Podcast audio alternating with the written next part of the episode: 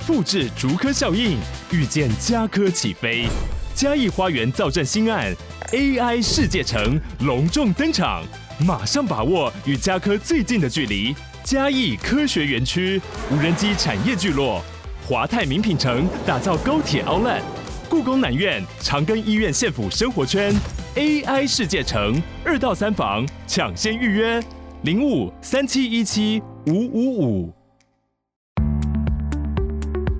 本也好，或者说在韩国也好，他们也面临到同样的一个少子化的一个问题。嗯、所以说，其实他们的国家政策也不断的在向外招手。第一就是说哈，我们把一些优秀的学生招过来之后，其实对于本地生啊，其实也是产生了鲶鱼效应。你这个国家的某一个产业发展的特别好，所以我觉得我来了之后，我或许可以就近来见习这个产业的一个发展。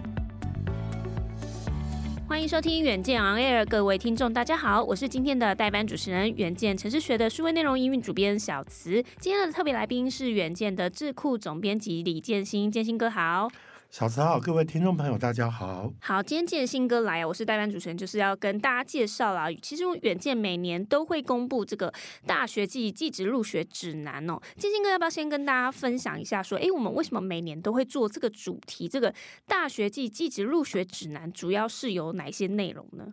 是因为远见来讲的话，我们其实对于高教的这个议题哈，向来就非常非常的在意，所以我们每年呢，如果大家都知道的话，其实我们每年都会有一个跟高教相关的 USR，也就是大学社会责任的一个评比。那各大学都会拿他们的一个在 USR 相关很棒的一些方案来拿来做一个比赛。好，那到了七月份的时候，我们也有跟国际接轨哈。那国际上我们都知道有非常知名的，像 THE 泰晤士报的一个大学排行榜跟 QS 的一个排行榜，那这样的一个排行榜，我们其实从二零一六年开始就有一个属于台湾版的东西出来了。那在这样的一个状况下呢，其实每年哈，在二月跟九月的时候，也就是说二月刚好是我们那个学测。跟职考的一个进行的时候呢，嗯、那很多准大学生啊会开始关心说，我到底要选哪一个学校？所以我们就有一个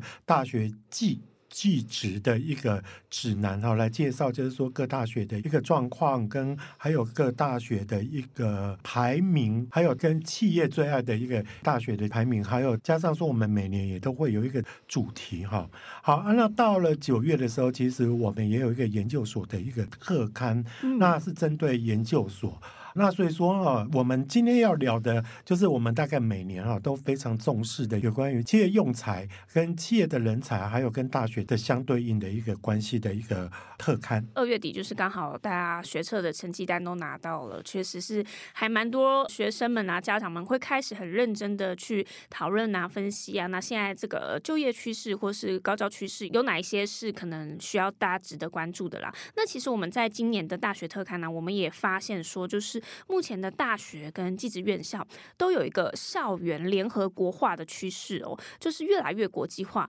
那也想问一下建兴哥说，诶，为什么现在每一所学校都要开始国际化，要去做境外招生？那我们知道确实是有少子化的这个冲击的，那真的只有这个原因吗？还有没有一些其实还有其他更深层的原因在里面？这几年台湾慢慢的就是说非常重视对境外学生的一个招生啊。那当然，我觉得小慈其实讲对了，就是。最主要、最根本的原因是我们因为少子化，所以学生人数真的几乎每年都少很多。那假如说我们现在的大专院校，其实校数非常的多，那有一些可能经营比较。危险，也就是说哈，大家对比较辛苦，就是说招生比较辛苦的一个学校。那当然，另外就是说，我们本地生招不足，大概就是需要境外生这样的一个人数来补了嘛。可是呢，其实我们校园国际化哈，跟校园联合国化，其实也不是只有台湾有这样的一个现象。像现在在日本也好，或者说在韩国也好，他们也面临到同样的一个少子化的一个问题。所以说，其实他们的国家政策。也不断的在向外招收。那小石刚刚问到一个问题，就是说，不管是向外招收哪一国的一个学生哈，其实除了解决少子化以外，它并不一定完全就是这么的消极的一个原因哈。我们知道说，像英国、美国、像欧洲这些哈。很知名的大学，他们本身就是非常非常多的一个国外学生，而且其实大家都趋之若鹜想要去，所以我们现在都会知道，如果说你拥有外国的学历，像拥有哈佛啦、嗯、牛津、剑桥的一个学历，大概就真的非常的不得了啊！包括美国常春藤联盟的一些学校，有这样的学历都是非常的不得了。所以说，其实本身。大学校园就应该是要对于全球，也就是说对于国际哈去做一个敞开的一个功能啦。所以说，你当然就是越国际的话，就世界各国的一个学生彼此交流，就会越能够激发出一些学术的一些能量。所以我觉得，对于学校来讲，并不是完全都是只有说啊，因为我要多赚一点钱，我要让学校赢。抢生源。对，其实没有没有没有，它拥有非常多的一个正面意义在。对，是，所以其实除了少子化的原因以外，其实我们刚刚有提到说，他对于学术的思考，甚至是可以让就有多元一点的想法，其实是可以让很多研究可以更上一层楼，更多不同的想法的。虽然说我们说这个国际化是全球的趋势啦，不过对于就是原本的台湾的本地生来说，就是校园国际化以后。对学生来说，有没有什么更多的好处？尤其是本地生，因为可能会有一些家长啊，或是本地的学生会担心说：“哎，我的资源分配上会不会就是有点被瓜分了？就是会不会是国际学生抢走了我的资源？然后学校会不会有一点大小眼的感觉啊？会不会有这样的隐忧？”是啊，的确哈，就是这几年也闹过了很多的一些新闻事件，就是说我们招收了国际生之后哈，那因为教育部其实对于奖励国际生来台哈，也有非常非常多的一个，不管是在资源上、设备上的一些补助。嗯、那其实各个学校对外招生，那也要钱，也要人力嘛。那他们来了之后，也是需要特别去照顾他们，而且可能也很多都是因为给他们奖学金，他们才来的。那当然就很多我们的。本地学生会觉得说，会不会有资源排挤的一些问题？嗯、可是坦白讲哈，其实我们最主要就是说，国际生来他们还是要缴学费啊，只不过说有一些优惠的措施跟有一些奖励的措施是针对特别优秀的学生。第一就是说哈，我们把一些优秀的学生。招过来之后，其实对于本地生啊，其实也是产生了鲶鱼效应，也就是说，借由一些蛮强的一个学生，那刺激了我们本地生哈，不管是在一个交流上面，或者是说在一个求学的上面哈，大家都其实可以彼此刺激嘛。那另外一个就是说，其实我们本来就是活在一个地球村里面。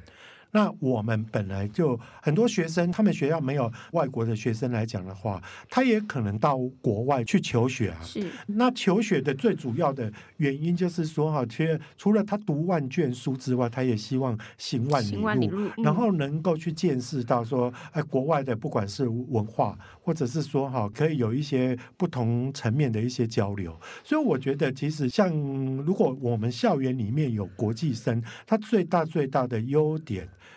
会是在，就是说，我们的学生，假设你真的没有那个能力，也没有那个资源可以出国的话，其实如果当我们台湾的校园越来越国际化之后，你可以跟很多国家的学生去做一个交流，也是一个半出国的一个理念。而且另外就是说，哈，我听过很多例子，就是说，其实他可能在台湾的学校，可是他认识了很多国外的一个同学，嗯，那其实有办法出国留学的学生，大。部分都是还不错，就是素质还不错的学生，心理素质也哎，心理素质也不错。然后呢，那可能在求学上面也真的蛮用功的。他们回到他们的母国回去之后，其实通常也都是一时之选。那你认识就是说世界各国哎还不错的那个蛮 top 蛮顶尖的一个学生，将来有朝一日你到他的国家去的话，哎，搞不好你就是认识了一个大人物。所以说哈，我觉得整个如果你的校园越来越国际。的话，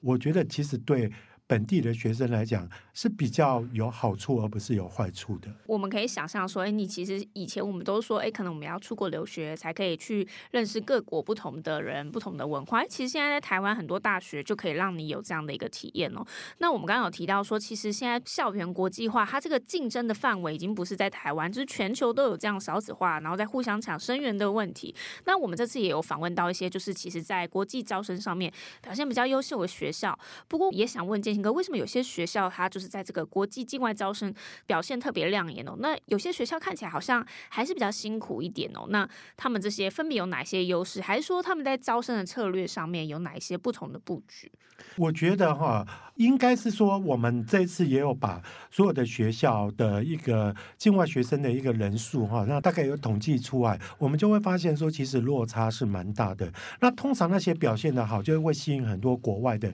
学生来的学校哈。我觉得大概有几个元素。嗯，第一个元素就是，当然你的学术能量要一定够，你一定要让学生能够学到东西嘛。所以说哈，包括就是说，你可能在外面的一个口碑，你在国际的排名，让学生哈在他们的国家里面大概就打听得出，他当然就会来申请嘛。那个就对比于我们去申请国外的学校，我们一定也我们都会说说有一些是真的是很顶尖的学校，但有一些是野鸡大学，他就在收你的钱的。所以说，我觉得这个办学的品质，我觉得非常的重要。那第二点就是说哈，其实很多国际的学生过来，他都是因为他看中了你这个国家的一个产业环境，也就是说，哎，你这个国家的某一个产业发展的特别好，所以我觉得我来了之后，我或许可以就近来见习这个产业的一个发展，就像进到优势产业，是是，就像台湾这几年哈，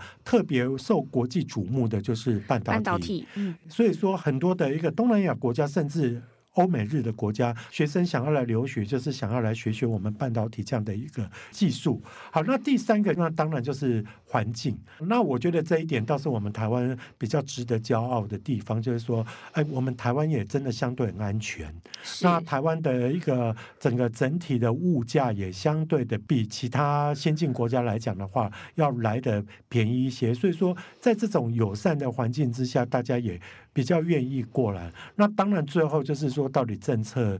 鼓不鼓励嘛？嗯，像有一些国家，它其实或许它的大学都不错，可是它政策上并没有那么欢迎国外的学生来。那我觉得这个东西就比较难以招到生。所以说，我觉得总的而言啊，就是。我们要吸引国外的学生来台湾的话，我们必须要有很多的配套措施一起去把它做起来，才有办法让我们的校园国际化。所以除了学校之外，其实政府这边也是需要推一个蛮大的助力的。那建兴哥要不要跟我们分享一下，就是我们这次在访问的好几个学校当中，有没有哪些案例是你觉得哎印象蛮深刻？听校长他们的分享，他们怎么招生？是我必须要讲几个学校啊，其中就是有一个叫明星科大，它其实。位于新竹哈，对。如果一般我们在台湾，我们并不会觉得说它是一个非常顶尖的一个学校，那甚至是有一点中后段的一个科大。但是它这几年的办学绩效真的是非常的了不起。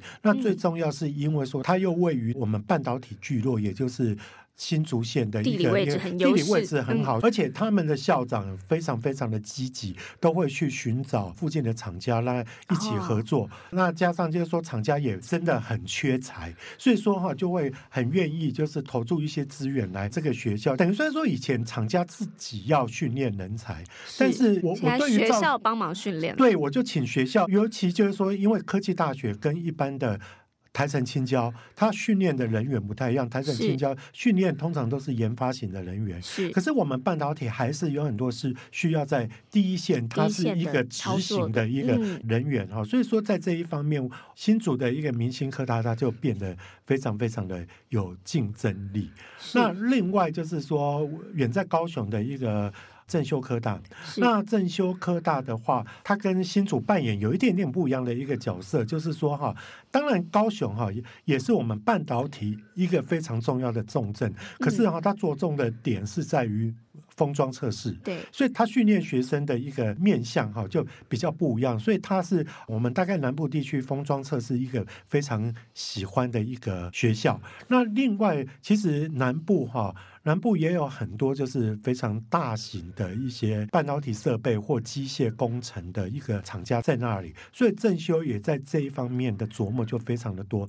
那他很特别值得注意的就是说，哈，很多的大企业会觉得说，他们还真的是是把学生训练的不错，所以说哈会愿意把他们最新的一个设备放在他们学校。嗯、那他们学生呢，直接用他们工厂的一个设备，所以说哈，哎，就直接可以做一个无缝的接轨，就是集战力啦。他在在学校都已经练习过了，就可以直接上工这样子。是，就是说刚刚小池讲了集战力，另外就是说哈，他学习到的也是一个蛮先进的一个制程啊，对，新的制程。那那我觉得最后一个学校，我可能要特别 highlight 的，就是也是在桃园龟山的。龙华科大，那龙华科大其实跟明星科大比较像哈。那其实他们在桃园的话是很多 PCB，也就是印刷电路板的一个重镇。那我觉得龙华科大的校长真的非常厉害哈，他有办法去跟教育部，或者是说去跟厂商哈要到哈，就是说哈去争取到非常新的一个设备。我上次有去他们学校参观，我会觉得说哇，他们那个学校真的不太像是科大，又真的比较像是一个工厂。的非常先进的一个实验室哈，那难怪大家都会想要把学生送到他们的学校去受教育。嗯，那其实我们刚刚讲了很多例子哦，也提到说，哎，校园国际化它其实是好处也是蛮多的。不过现在的校园形态真的跟过去已经大不相同的，也是逐渐在转变。那建兴哥有没有对于比如说即将入学啊，或者是对于有即将入学学生的家长，或者是目前还在学校读书的学生来说，有没有一些建议给他们？就是说，哎，学校已经开始逐渐变成了联合国，然后我们开始有一些不太同形态的学生或同学，或者是学习的方式。除了我们刚刚讲到说，我们其实心态上要改变，还有没有一些其他的因应方式去面对这样的学校的变化？是因为我们现在在台湾的学校哈，当你越来越多外国人之后呢，是学生哈在求学大概跟我们那个时代不一样。我们以前举目望过去，大概就是我们同文同种的华人面孔同学嘛。对，可是。现在可能有来自非洲的，有来自友邦的，那甚至将来东南亚的学生也越来越多。所以说哈，第一个你真的心态要调整，就是说你要面对说，将来你念大学其实就是进入了一个类联合国的一个状况。所以说你在整个文化的包容上面，你要特别的包容他们，不要再去区分说他是外国人，我们才是本地正统的。没有没有没有，在求学的话，其实哈，大概学术是一个无国界的一个状况，大家。要彼此交流。第二就是说哈，或许你进入职场之后，搞不好你真的也没有太多的机会到海外去工作。可是呢，你何不利用就是在国内的时候，好好的去借由同学的身上去体验一下异国的文化？那我觉得可能对于你的人生观跟世界观会有非常大的不同。那第三呢，就是说你可能要做好一个亲善大使，帮国家做好一个国民外交啦。嗯、那这些外国的同学来，你。你也真的顺势去介绍我们台湾的文化，那介绍我们台湾人是怎么过生活，跟台台湾的优美，跟台湾的好，那我觉得其实会有助于就是台湾的知名度。那台湾的知名度，大家会或许会觉得，就是说这是国家要做的事情，跟我本身有什么帮助呢？可是事实上，就是说，当台湾在国际的形象越好的时候，你将来有朝一日你要去做国际上的一个交流，或者是说你要到海外去工作的时候，嗯、其实大家都对你的印象就会特别好。因为我相信大家都有听过，就是说我们经过那什么三一一地震之后，日本三一一地震，因为台湾捐了很多钱，所以我们到日本去，台湾人都很受欢迎嘛。就是大家听到台湾就会特别友善，好，所以说其实我觉得潜在的国民外交就变得非常非常重要。那当然最后就是说，因为你有身边有这么多的外国同学，所以你的语文基础一定要够啦。嗯，那当然未来那个在 ChatGPT 的时代，